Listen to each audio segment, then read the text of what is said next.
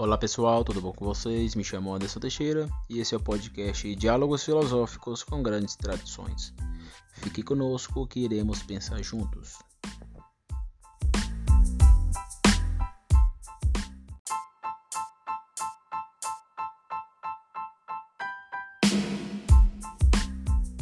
Dando continuidade ao tema tratado sobre a Idade Média, seria a Idade Média a Idade das Trevas, e eu já dei alguns insights de que não, que a Idade Média não pode ser classificada como a Idade das Trevas.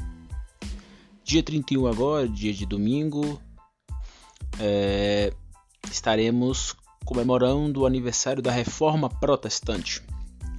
E muitos protestantes, eu sou protestante, eu sou de tradição protestante, sou um cristão protestante.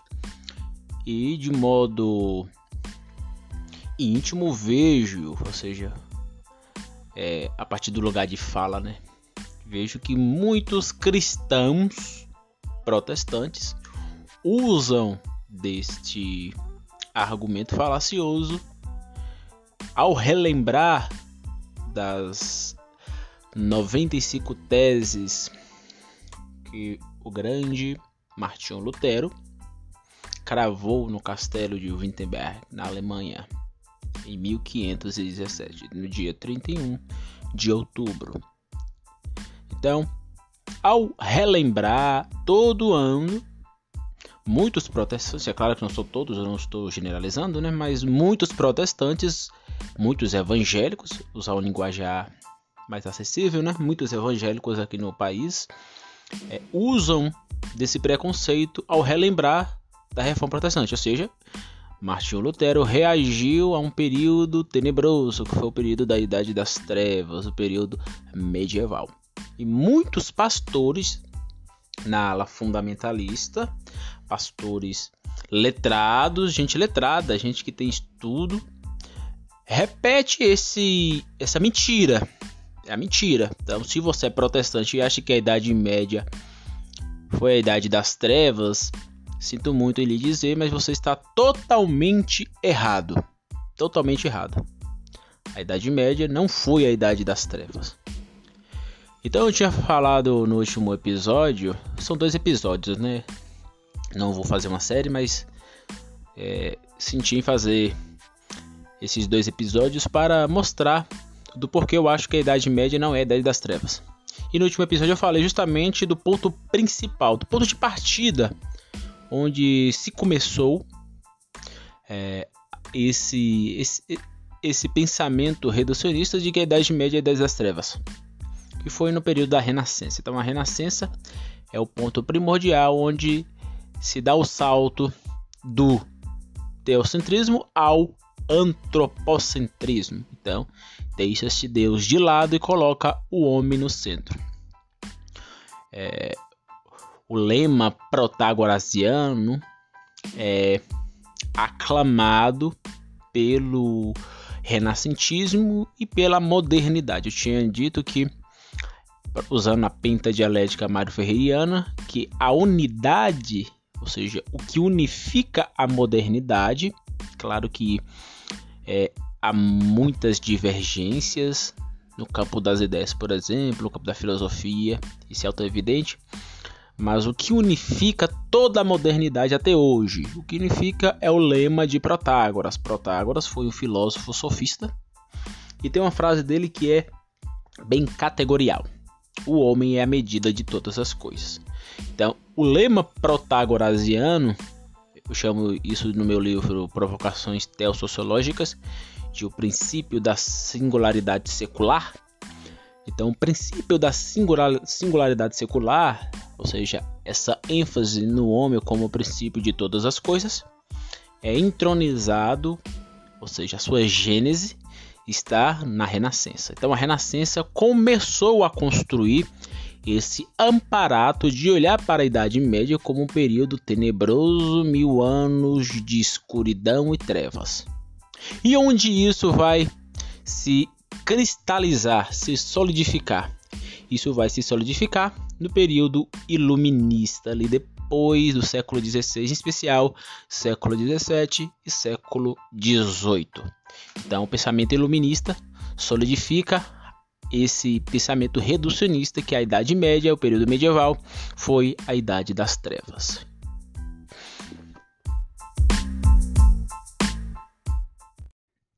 Enfim, quando a gente olha para a solidificação do pensamento é, reducionista, que a Idade Média foi a Idade das Trevas, um pensador que nos vem à mente é o Kant. Né? O Kant é auto-evidente. Para Kant, a Idade Moderna, a Idade Moderna, iluminista, racionalista, ousou saber. Saprialdi, ouse saber. Então, para ele, o iluminismo representava a saída dos seres humanos de uma menoridade fideísta, ligado a Deus, etc., e impulsiona o homem. Então, o homem agora busca a razão. Então, ele quer saber, quer ousar usar sua razão. Outros nomes, como Diderot, que na sua, na sua magna obra tinha o intuito de apresentar uma alternativa aos ensinamentos da religião, isso é muito importante, e aqui uma crítica da Everdiana aparece, né? que somos todos religiosos. Também temos o Adam Smith com a mão invisível do mercado, tem influência do iluminismo, o Rousseau, que é o outro lado da moeda, porque pregava que a propriedade privada é razão dos males, seria a queda de Rousseau, né? Queda no sentido cristão, ou seja, qual foi a queda no pensamento judeu-cristão? A queda foi Gênesis 3, o homem caiu no pecado. Para Rousseau, a queda foi é, a propriedade privada. Então, a razão de tudo que é de ruim está na propriedade privada. Segundo Rousseau, temos Montesquieu com a sua tripartição do poder político, que até hoje reverbera aí na vida ordinária política, o legislativo, executivo, o judiciário, né? Nosso sistema político brasileiro é assim. Então, são nomes que entronizaram a razão. Só que, se a gente olha para o século XX, a gente vai observar que isso não é, deu certo. No que sentido não deu certo, Anderson? Como são eles, as pessoas, os caras das luzes racionalistas, os homens que trariam a ciência, trariam a salvação humana por meio da razão?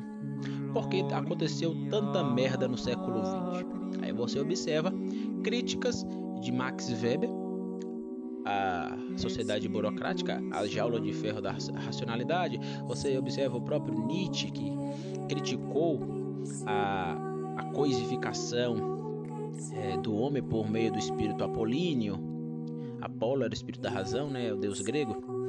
Aí você observa os próprios paramarxistas ou neomarxistas da escola de Frankfurt, que criticou a síntese que aconteceu entre o capitalismo e o iluminismo. Isso é muito interessante.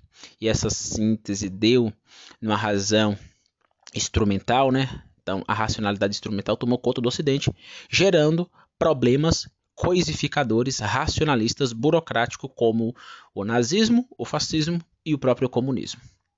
Então, a estatização na vida ordinária é o, é o que une os nazistas, os fascistas e os comunistas.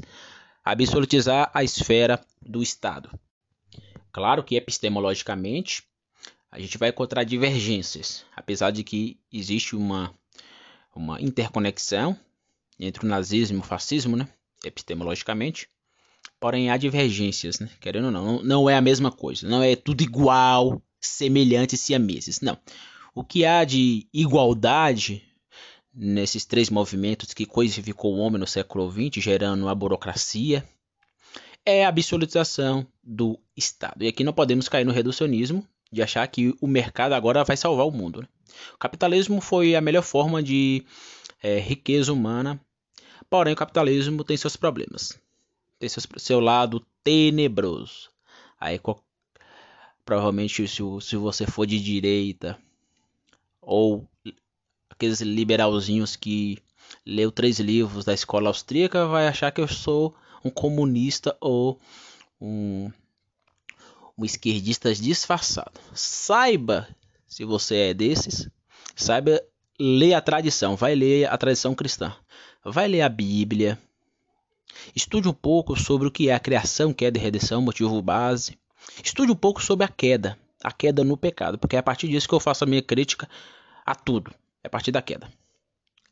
Porque eu critico as coisas, inclusive a mim mesmo, eu não sou perfeito, por causa da queda. A queda no pecado. Eu não preciso usar é, o historicismo, ou economicismo, ou psicologismo, ou qualquer ismo moderno para criticar qualquer sistema, qualquer ideia. Eu já tenho uma tradição robusta que é a tradição cristã. Então, criação, queda e redenção é a forma que eu olho tudo, inclusive o capitalismo. Então, não saia falando merda aí achando que é, você, por ser politicamente consciente, é, e por eu criticar o capitalismo, eu sou um comunista, um esquerdista disfarçado. Se você acha isso, você provavelmente é um burro. Um burro. Então, dito isso, é, o pensamento iluminista gerou problemas. Então, a ideia de ra a razão entronizada e sair da menoridade, sair, deixar a idade das trevas de lado e ir para a, a maioridade, não deu certo. A vida, a realidade em si mostrou isso. A realidade em si mostrou isso. Então, muitos protestantes acabam repetindo esse pensamento altamente reducionista, altamente errôneo de que o pensamento, a cultura, é, a, a, cultura, né, a, a, economia, a intelectualidade, a vida ordinária, tudo é era tenebroso, não prestava. Esse é o pensamento de muitos protestantes. Aí alguém vai dizer, mas Anderson, é, nós protestantes discordamos no nicho teológico. É pior ainda, porque a partir do recorte teológico eu vou demonizar toda um período. É pior você falar que é, é a gente entende o cristão, eu protestante entendo que a idade das trevas é a idade é, a Idade Média, a Idade das Trevas, porque havia uma discordância teológica e Lutero deixou isso claro. É pior, por quê? Porque você tá levando, não está levando em conta outros fatores econômico, cultural, intelectual, filosófico, artístico, vários outros fatores. Então é pior. Então, você dizer que a Idade Média foi a Idade das Trevas por causa de discordância teológica, cristológica ou eclesiológica, você está sendo mais reducionista ainda do que as, aqueles que dizem que a Idade Média foi a Idade das Trevas, é, a partir de um ponto de vista cultural, econômico, social, histórico, etc. Então, é pior. É pior. A divergência teológica não pode de, é, é, trazer um princípio demonizador de um período histórico. Só porque eu me divergi teologicamente, eu vou demonizar é, o outro, porque o outro não tem o mesmo ponto de vista. Enfim, enfim. Então vamos lá.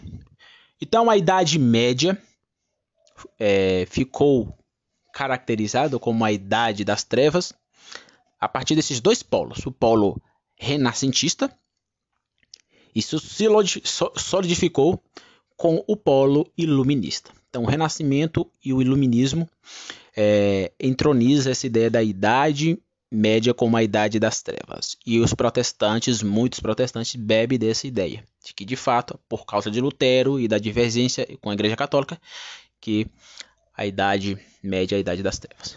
Mas eu vou ler aqui algumas coisas sobre Lutero. Porque muita gente fala que a divergência teológica, que Lutero foi usado por Deus, mas Lutero é cheio de controvérsias. Lutero é cheio de controvérsias. Então eu vou ler aqui algumas coisas de Lutero, mostrando que ele não é essa perfeição toda. Antes de mais nada, eu quero ler é, o que o, o Philip Hughes, o inglês, escreveu o livro História da Igreja Católica, muito bom, diz sobre Lutero. Olha o que ele vai dizer.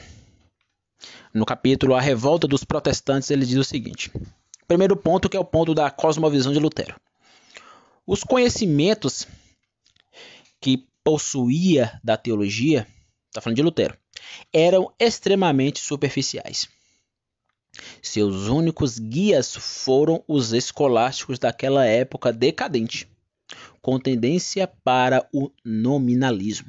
E, de fato, convencidos da impossibilidade de qualquer síntese de razão e fé. Fecha aspas. Então isso aqui aparece no Doiver. Se você conhece Doiver, leia o Doiver. Leia o livro Raízes da Cultura Ocidental. Doiver faz a mesma crítica.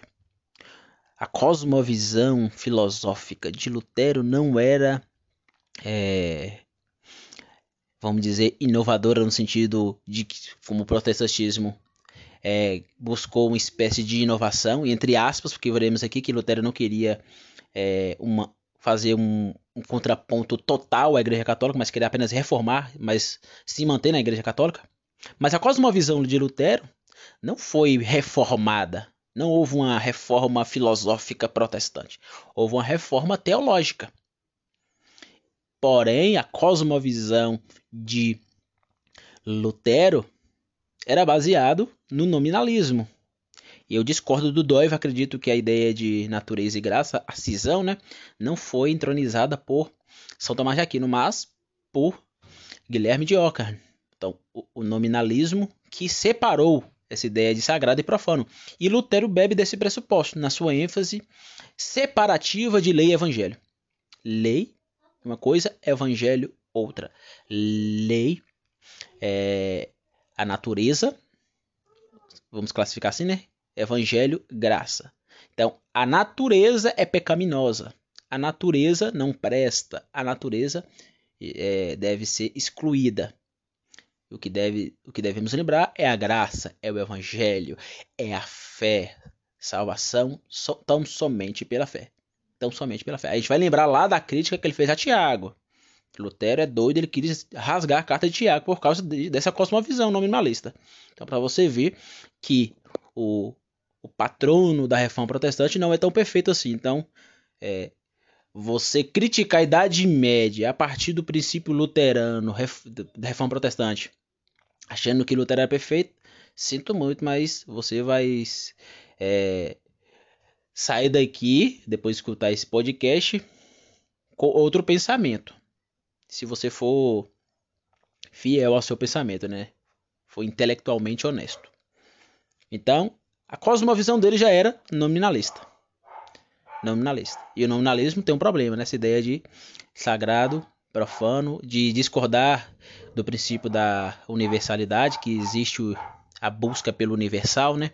O nominalismo de reduzir a realidade, é, a, reduzir esse mundo das coisas ao mundo profano, de é, não tentar entender a, a, relação intrínseca entre fé e razão, mas colocar a razão como princípio autônomo e a fé como princípio sobrenatural e que não é, se interconexionam, isso é um problema e isso reverbera na tradição é, protestante. Inclusive, o próprio Calbart, que é quem eu gosto muito, bebe desse pressuposto. Calbart era um luterano e ele entendia, por exemplo, que não pode falar de cultura cristã. Por quê? Porque é, a cultura é autônoma, a cultura segue suas próprias leis, seus próprios princípios. Então, cultura cristã para Calbart é um problema. É um problema. Então, não existe cultura cristã. Sociologia cristã, filosofia cristã, isso não existe. Por quê? Porque a cosmovisão é, nominalista está pressuposto no pensamento de Lutero, logicamente nos luteranos. Né? Então Lutero é, enfatizou isso e Calbart é um dos exemplos clássicos disso. Né? O seu famoso não a Emil Bruni deixa isso claro. Então esse é o primeiro ponto. A cosmovisão de Lutero já mostra que ele não é uma pessoa perfeita. Se ele não é uma pessoa perfeita, significa que não podemos sair por aí achando que Lutero fez um, um contraponto à, à Igreja Católica, porque a Igreja Católica era imperfeita, era, era do demônio, era do diabo, estava tudo sendo destruído, a fé cristã estava sendo destruída por meio da Igreja Católica e precisava de uma reforma. Isso é mentira, isso é mentira. Isso é mentira protestante. E olha que eu sou protestante, mas eu não estou aqui para passar pano em ninguém, não. Segundo ponto é a ideia de justificação pela fé. Que o que querendo ou não, dá ênfase à autonomia. O Hegel deixa isso claro. O Hegel vai dizer que o princípio do homem moderno, o princípio da liberdade da subjetividade, lembra do lema protagorasiano? É, se iniciou com a reforma protestante. Então Hegel achava que não foi nem a Renascença, mas a Reforma Protestante que deu início ao princípio da autonomia. Ler a Bíblia, fazer sua própria interpretação da Bíblia, isso vai gerar problemas sociológicos, segundo muitos autores. Né? E a partir de uma perspectiva teológica, esse autor aqui desse livro, o Philip, vai dizer que a ideia de justificação pela fé é, acabou vamos dizer, destruindo os sacramentos, destruindo é, a estrutura tradicional da, da cristandade, né? Por exemplo, a ideia da missa, a ideia do sacramento, sete sacramentos, né? a ideia do sacrifício do sacerdócio, é, o, a ideia da hier, hierarquizar, isso é bem é, é moderno, porque não existe hierarquia. O pensamento moderno questiona a hierarquia é a ideia do papado, práticas penitenciárias, ascetismo, hábitos de contingência, continência, melhor dizendo. Aí tá as próprias orações ou rezas. Então tudo isso é, não faz mais sentido. Se tudo depende da justificação pela fé e, e não é, precisa das obras, não precisa de obra nenhuma, então, para que sacramento? Para que missa? Para que culto? Para que tudo isso? Se tudo é pela justificação pela fé. Se a justificação pela fé é o ponto principal de tudo. Então isso é importante. Esse é um segundo ponto. Terceiro ponto de Lutero é a questão política. Eu vou ler aqui o que o Felipe disse. Olha o que ele vai dizer. Abre aspas. A situação política favoreceu Lutero e, dando asas à sua inteligência, fez com que o movimento marchasse de, su de sucesso em sucesso. De pregador, passou a escrever, descobriu a sua qualidade de panfletista.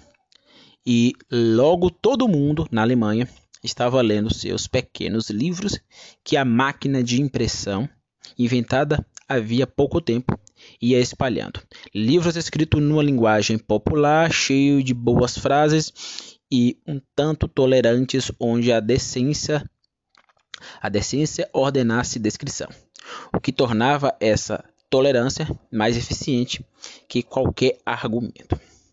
A pedido de Lutero, os príncipes passaram de seus defensores, que eram, a patrocinar o movimento, e em 1526 este tornou-se uma espécie de departamento do Estado.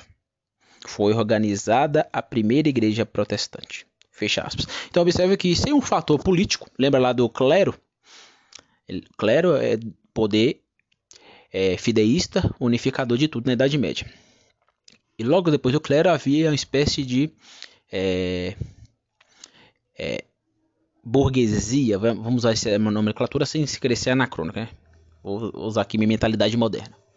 Então, o, a burguesia, que era dividida aí reis, servos dos reis que tinham certo poder, e os servos dos reis ou melhor, reis, servos dos reis, e os não servos dos reis, e não servos dos servos dos reis, esses, esses três poderes tinham na mão o poder político econômico, porém tinha que prestar é, continência ao poder fideísta da Igreja Católica.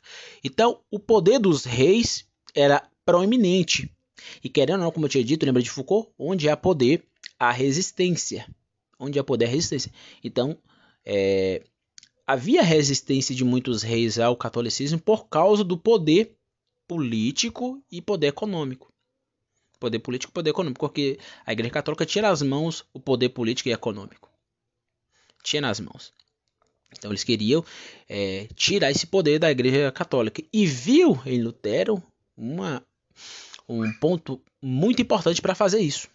De tirar do, dos, dos católicos ou do catolicismo romano o poder que eles tanto tiveram na Idade Média. Então, se o movimento reformista protestante aconteceu, aconteceu a priori por causa da questão política monárquica daquela época. Esse é um fator determinante. Então, esses são os três fatores a priori que eu quero citar aqui do Phillips. Mas vamos ver algumas frases do Lutero. A Anderson ainda continua achando que o Lutero está certo. E eu acho que a Idade Média, a Idade das Trevas, ele tinha que fazer uma revolução mesmo. Então vamos lá. se Lutero é essa pessoa tão perfeita, o que ele falou escreveu, e aqui dane-se se ele falou antes da, de 1517 ou depois, não importa, é tá na biografia dele, então ele falou. Então olha o que ele vai dizer. Primeira frase, olha essa frase de Lutero, que frase interessante. Ó. Cristo cometeu adultério pela primeira vez com uma mulher da fonte, de que nós, de que nos fala São João. Assim, Cristo, tão piedoso, também teve de fornicar antes de morrer. Fecha aspas. Frase de Martinho Lutero em 1472. Lutero falou isso. Esse é Lutero. Outra fase bem controversa de Lutero. Para você que acha que ele é perfeito e que ele, ao fazer a reforma protestante, fez toda a revolução protestante, fazendo contraponto à idade tenebrosa ou à idade das trevas. Vou usar isso aqui para refutar a idade das trevas, a ideia da idade das trevas, que muitos protestantes usam. Abre aspas. Olha o que Lutero vai dizer. O perfeito Lutero, que não é. Confesso que não posso proibir uma pessoa de casar com várias esposas, pois isso não contradiz as escrituras. Fecha aspas. Olha o que Lutero está dizendo. Falou isso é, de modo altamente claro e auto-evidente. Quer casar com várias esposas? Casa. E o solo a escritura? Ele está seguindo solo a escritura é, velho testamentário, arrisca. Porque não entendeu o contexto cultural, o momento cultural. Outra frase bem interessante de Martinho, do grande Martinho Lutero. Olha o que ele vai dizer. Eu sou como um inimigo para o livro de Esté. Então, se você gosta do livro de Esté, sinto muito, mas o, o patrono do protestantismo não gosta. Continuando. Eu sou um inimigo, sou como um inimigo para o livro de Esté, que eu gostaria que não existisse, pois judaiza demais e tem em si uma grande dose de loucura pagã. A gente pode ver até a influência do paganismo sobre o Antigo Testamento. Porque a cultura não é monolítica. Se eu falo que o zoroastrismo influenciou é, a visão do demoníacas, anjos, ressurreição, o judaísmo do segundo tempo, significa que um contexto pagão influenciou, né? Então isso aqui ele não está totalmente errado. Mas, lembrando que a, o judaísmo não é monolítico, né? Mas ele não gostava muito dos judeus, né? Tudo que cheirava judeu, para ele era era anátema. Então ele queria, se não existisse o livro de Esther, tava tava valendo. Ele diz isso.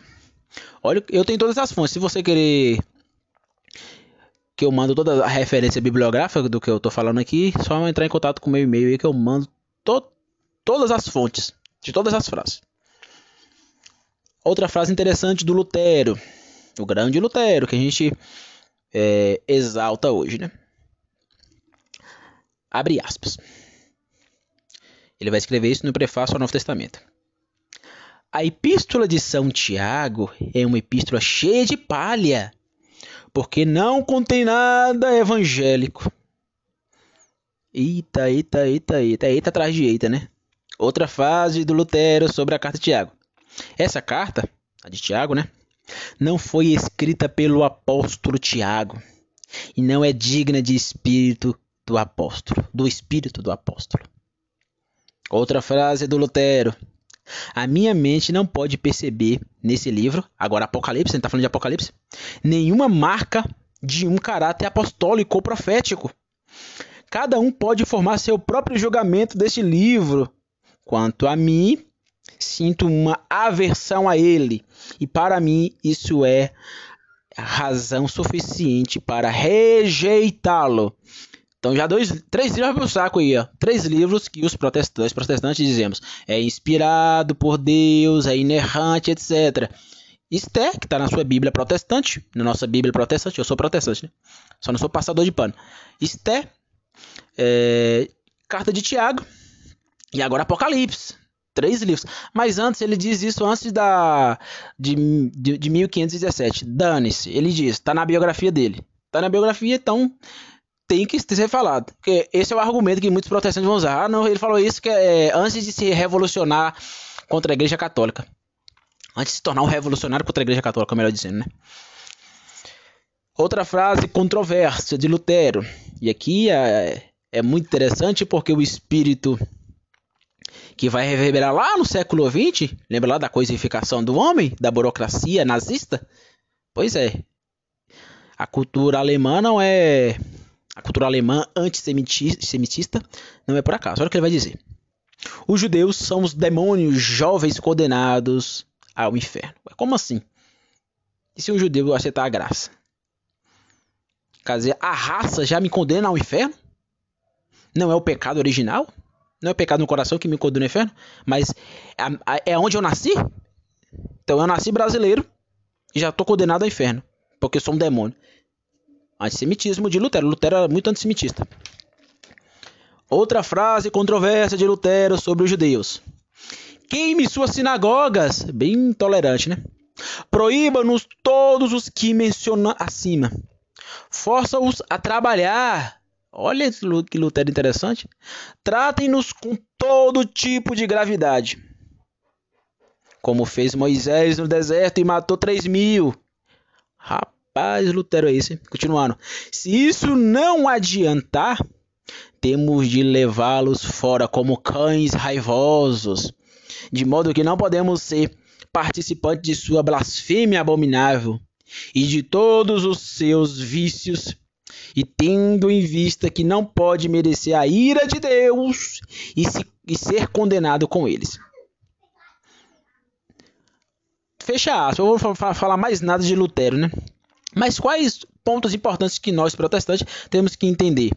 E quando você lembrar do dia 31 de outubro de 2000, de 1517, melhor dizendo, né? Apesar que a gente vai lembrar agora 2021, né? Mas toda vez que você lembrar, ano após ano, ano após ano, saiba que Lutero não é perfeito. E não sendo perfeito, não sendo perfeito, você não pode usar a prerrogativa de que ele foi é, um revolucionário que fez um contraponto à Igreja Católica, porque a Igreja Católica nos jogou na Idade das Trevas. Porque esse é o argumento. O argumento é esse. Lutero foi contra a Igreja Católica porque a Igreja Católica estava se afastando dos princípios bíblicos, porque havia todo um período tenebroso que estava tomando a Europa. Esse é o pressuposto de muitos protestantes. E eles não sabem de forma alienada que isso é uma construção do Renascimento e dos Iluministas. Isso deve ficar claro. Mas pontos importantes aos protestantes sobre Lutero. Primeiro ponto: Lutero não pretendia criar uma nova religião. Lembra que eu falei? Ele queria apenas reformar, mas manter no catolicismo romano. Segundo ponto, eu tenho todas as referências. Quem querer as referências, é só entrar em contato comigo que eu mando no e-mail. Lutero pretendia reformar pretendia reformar a igreja junto com as autoridades da igreja católica. Só que eles não aceitaram, né? A igreja católica não aceitou. Terceiro ponto. Ele via o Papa, olha que interessante, ele viu o Papa como intercedor, intercessor, melhor dizendo, né? De Cristo na terra. O Papa intercede por nós na terra. Mas Anderson, existe prova disso? Leia as teses. Baixe aí no, no, Google se você não tem um livro físico. Eu tenho um livro físico que eu não vou ler, que é muita tese. Mas leia as, as teses. 61, 69 a 81. Vou repetir. 61 a 69 até 81. Depois da 81, leia a 83, a 84, a 87 e a 91. São 95 teses, leia essas teses. Quarto ponto. E, é, ele hostilizou, ele foi hostilizado pela Igreja Católica e ao ser excungado, é, ele começa a fazer uma oposição ferrenha à Igreja Católica. Então, de, depois que foi hostilizado pela Igreja Católica, né, com uma certa birra, depois ele, ele ser hostilizado em 1521, que ele começa a fazer uma oposição ferrenha. Mas antes disso não havia tanta oposição. Não havia tanta oposição. Então Lutero era birrento, era um cara birrento. Outro ponto interessante, quinto, o poder real viu nele, Lutero, a oportunidade de apoderar-se do patrimônio da igreja. Lembra que eu falei para vocês lá do citei o Felipe no seu livro História da Igreja Católica, sem o poder político, que é, seria uma espécie de burguesia, né? A elite, existia a elite, os reis, os servos dos reis, como eu tinha falado, e aqueles que tinham territórios, mas não era nem um rei nem servo dos reis, né? mas tinha poder é, econômico territorial feudal. Então, é, Lutero só foi ajudado politicamente falando por causa de uma questão econômica. Isso é, é, é claro, a realidade está aí dada. Sexto ponto e último, Martinho Lutero não foi o primeiro. Olha que interessante isso aqui. Não foi o primeiro a traduzir a Bíblia. Porque muitos falam isso, né? Lutero foi a primeira a traduzir a Bíblia e deu para todo mundo. Um ponto, há um ponto de verdade aqui que eu vou falar agora sobre isso. Mas ele não foi o primeiro a traduzir a Bíblia. Desde mil, 1466 já existia é, 17 traduções feitas por católicos. Feita por católicos. A questão é que essas traduções foi traduzida do latim para o alemão. Ali dentro do contexto luterano, né? Da Alemanha. E Lutero, quando ele foi traduzir, ele traduziu do grego para o alemão. E a tradução de Lutero era mais simples. Era mais simples. Por isso, e havia a, a, a invenção da impressão, né? Então isso tudo ajudou. Ajudou. A linguagem simples, a invenção da impressão, ajudou a, a disseminar é, a reforma protestante pela Europa. E aqui tem outro contexto de João Calvino, que eu acho muito mais interessante. Apesar de Calvino ter alguns problemas também. Mas em comparação Calvino e Lutero, eu prefiro Calvino. Eu prefiro Calvino. Apesar da ala católica no meio conservador aí, demonizar ele. Só eu leia o Eric Voegelin e veja o que o Eric Voegelin acha do, do João Calvino. Aí já é outro debate. Mas interessante também observarmos isso. Então, por que a igreja católica e o período medieval não pode ser tido como a Idade das Trevas? Eu vou ler aqui duas frases de dois historiadores. O primeiro é o Jacques Legoff. Olha o que ele vai dizer. A Idade Média foi uma época que não foi de trevas nem imune ao progresso.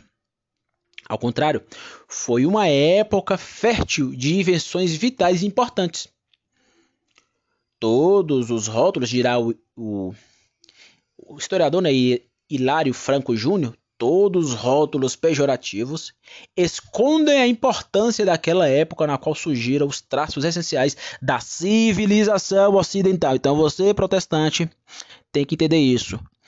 A Idade Média foi importante para a civilização ocidental. Ocidental. Inversões ordinárias. Olha que interessante isso. Olha, inversões ordinárias. Eu poderia usar mais nenhum argumento, mas usar só as inversões ordinárias. É claro que não havia tecnologia como havia hoje. Então, é, problemas sanitários, só você observar as doenças, né? A peste negra, por exemplo, foi devastadora. Então, é, não havia tecnologia como temos hoje, por causa do capitalismo. A tecnologia que a gente tem hoje só tem por causa do capitalismo, senão a gente estaria é, imerso aí no, no, numa decadência tecnológica. Então, se por um lado existe um lado tenebroso no capitalismo, existe um lado é, bondoso, amoroso, nesse sentido de criar coisas boas. Isso está na realidade. Aí agora eu vou criticar aqui o esquerdista que acha que tudo é do demônio, que tudo que o capitalismo produz é do demônio. É outro burro. Então, existem dois tipos de burro hoje na política brasileira. E, e você encontra tanto na direita quanto na esquerda. Então, olha as invenções ordinárias do medievo: moinhos, pólvora, foi criado no período medieval, o pisão, o arco triangular, os algarismos árabicos, a anestesia. Depois você pode é, é, pesquisar aí. bússola, o próprio carnaval, carrinho de mão, cartas de jogo, o cavalo com, como força motriz, né? O garfo, gatos domésticos, olha que interessante. É, a hora vista por, de 60 minutos, né? A hora de 60, 60 minutos. Livros, óculos, é, tarô, xadrez, relógio, moedas, feira, cavalaria, ferradura, roda d'água, poço artesanal. Então, muitos itens já existiam na antiguidade, só não era usado por falta de entendimento. Mas, querendo ou não, os medievais ajudaram muito. E aqui eu, eu citei de modo ordinário. Ah, se é coisa supérflua, mas é supérflua mesmo. Eu falei que é ordinário. É ordinário. E as coisas de impacto? Bom, se você olha para o ambiente intelectual, as universidades. Olha para as universidades. Quem inventou as universidades? Os medievais. Quem traduziu Sócrates, ou melhor, Aristóteles e Platão, em especial Aristóteles, né? os medievais com os muçulmanos, com os árabes. Então, a universidade, a vida intelectual é importantíssima. Porque na vida universitária medieval havia leitura, havia hermenêutica, havia debates. Como assim os medievais debatendo? Havia debates. É, havia conhecimento. Lembra lá do trivium, quadrivium? A gramática era enfatizada, a retórica, a lógica, a aritmética, a geometria, a astronomia, a música. E ao falar de música, o que seria da música moderna sem Gregório Magno? O que seria da música moderna sem a grande invenção de um medieval chamado Guido d'Arezzo? Guido d'Arezzo, acho que é italiano, provavelmente é italiano.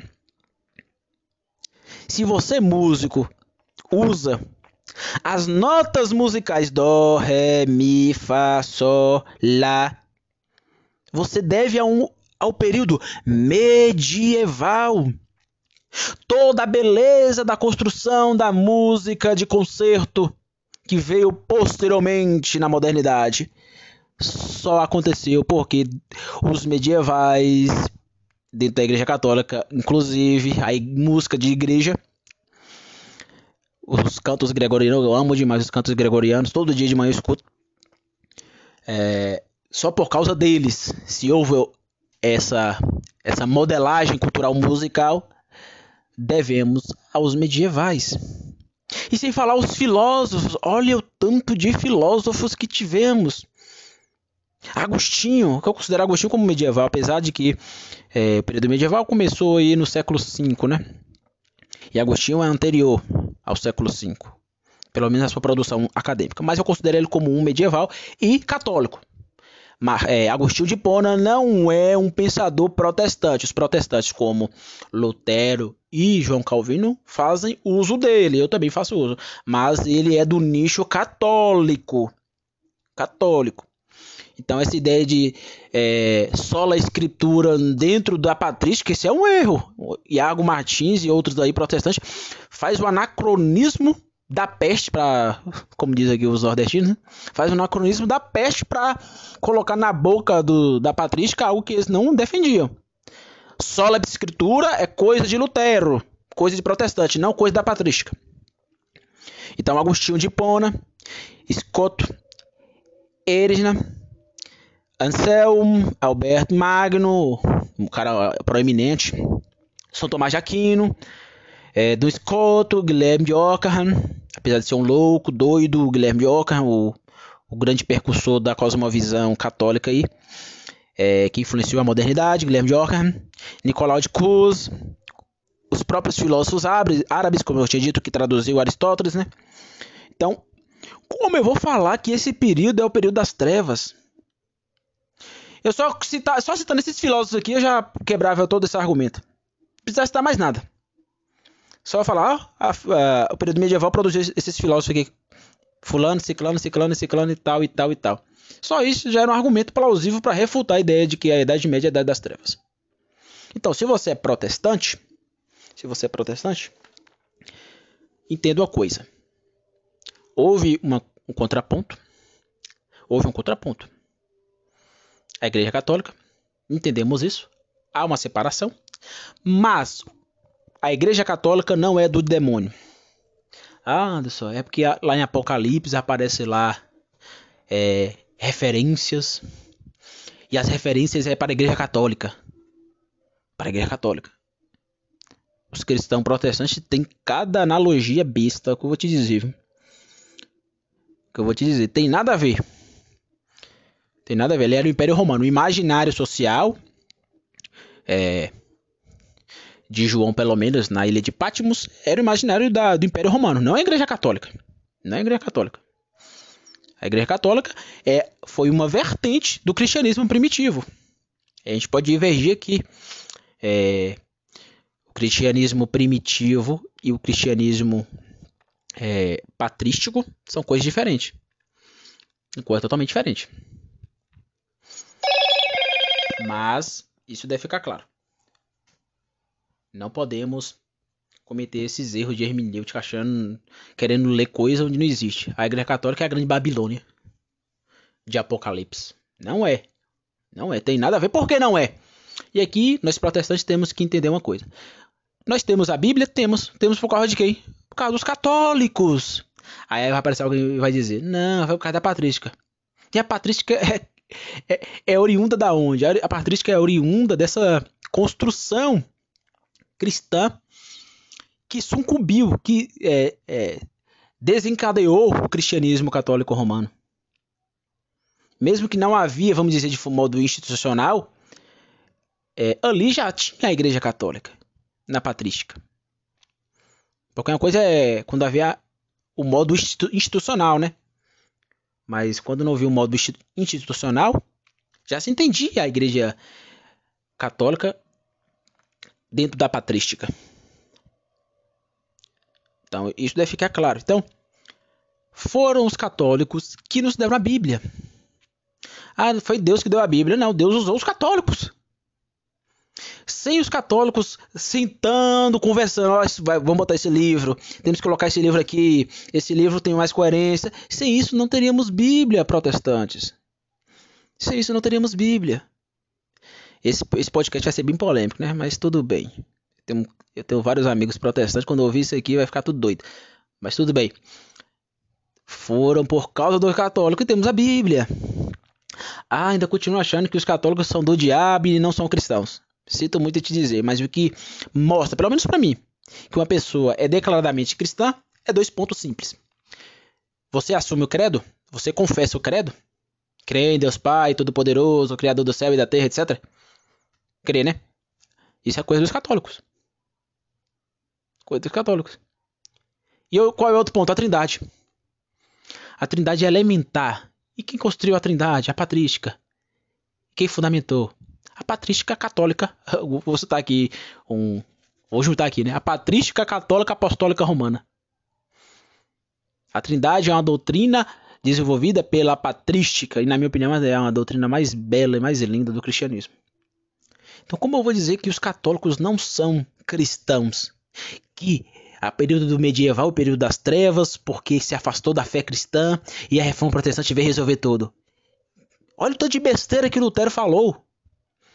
Olha o tanto de besteira que o Lutero falou e, vo e você passa pano. Por exemplo, eu não vou passar pano se algum é, medieval, católico romano, falou em relação à fé cristã, etc. Eu vou passar pano. É porque a gente tem mais apego às nossas crenças do que à verdade. Do que a verdade. Mas eu resolvi tomar uma atitude em minha vida, amar a verdade. Mesmo que isso façam perder amigos, como diz um autor, né? A verdade vai fazer você perder amizades, mas tudo bem. A verdade a todo custo. Como diz o Mário Ferreira dos Santos, fazendo a aplicação à filosofia, né? Mas é que eu aplico dentro desse contexto que eu estou falando aqui. A única autoridade, entendeu na verdade, é a demonstração. Eu demonstrei aqui. Demonstrei. E é a verdade. Então, o período medieval não foi um período de trevas. Se você é protestante, vamos nos abraçar, vamos sim de fato comemorar a reforma protestante, somos protestantes, mas não saia dizendo essas bobagens. Não sai falando por aí que a reforma protestante é, revolucionou a fé cristã porque estava a igreja estava imersa numa podridão, estava imersa dentro de um abismo obscuro medieval. Não sai dizendo isso. Não sai dizendo isso. Os católicos são tão cristãos quanto os protestantes. Porque, na minha opinião, o que resume um cristão ser cristão é ele assumir alguns pontos. Por exemplo, assumir o motivo básico de criação, que é a de redenção, que os católicos assumem. E eu defendo que é, São Tomás de Aquino assume, fazendo aí um contraponto ao Hermann Doiver, que diz que não. E eu, eu, eu tenho um podcast falando sobre isso. O dualismo antinômico do Mário Ferreira dos Santos, a cosmovisão do Mário, né? E o motivo básico de criação, que é a redenção, não, não entra em conflito. E aqui resolve a parada lá com São Tomás de Aquino. Depois você pode escutar. Eu também escrevi um texto sobre isso, lá no blog Teologia e Compromisso. Então, criação, queda e redenção. Os católicos assumem a criação. Deus criou tudo, assume o pecado original. É o dogma desenvolvido por, pelo por Agostinho de Pona. Martinho Lutero também reverberou isso, né? E há uma redenção em Cristo Jesus. Ah, os católicos são idólatras. Isso é tão besta.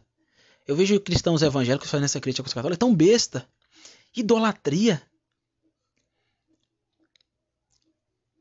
Quer dizer que eles colocam a imagem e a imagem toma o lugar de Deus. É uma representação, é simples, é uma representação. Mas eles adoram o mesmo Deus, a Trindade, que nós protestantes adoramos. Então, se quer fazer uma crítica, é por isso que eu gosto de Calbart. Olha, olha Faça uma crítica mais contundente, uma crítica demonstrativa ao catolicismo. Veja onde você, nas áreas periféricas, que na minha opinião as, as divergências entre católico e protestante é periférico. Veja a divergência no modo periférico, mas não saia falando bobagem, idolatria.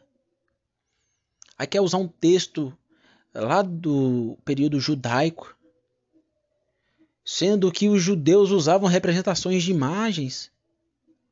O próprio Jesus é a imagem do Deus invisível. Você está usando imagem o tempo todo. Se você acha que é errado usar imagem, para de pensar. Você está pensando é, de modo imagético o tempo todo.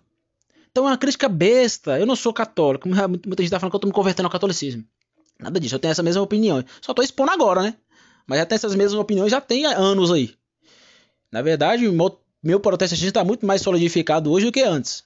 Sou muito mais protestante hoje do que antes. Mas quero ser um protestante honesto. Honesto. Intelectualmente honesto. Quero a verdade. Não quero sair aí passando pano, como fazem muitos protestantes. Então é isso. Falei muito. É, Deus abençoe a sua vida. Dia 31 de outubro. Nós vamos comemorar agora domingo, né? Amanhã. Hoje é sábado. Amanhã vamos comemorar mais um, um aniversário da Reforma Protestante. Deus seja louvado por tudo. E que venhamos sempre lembrar dessa data mas não sair por aí repetindo bobagens. Ok? Meu muito obrigado. Até a próxima. Tchau, tchau.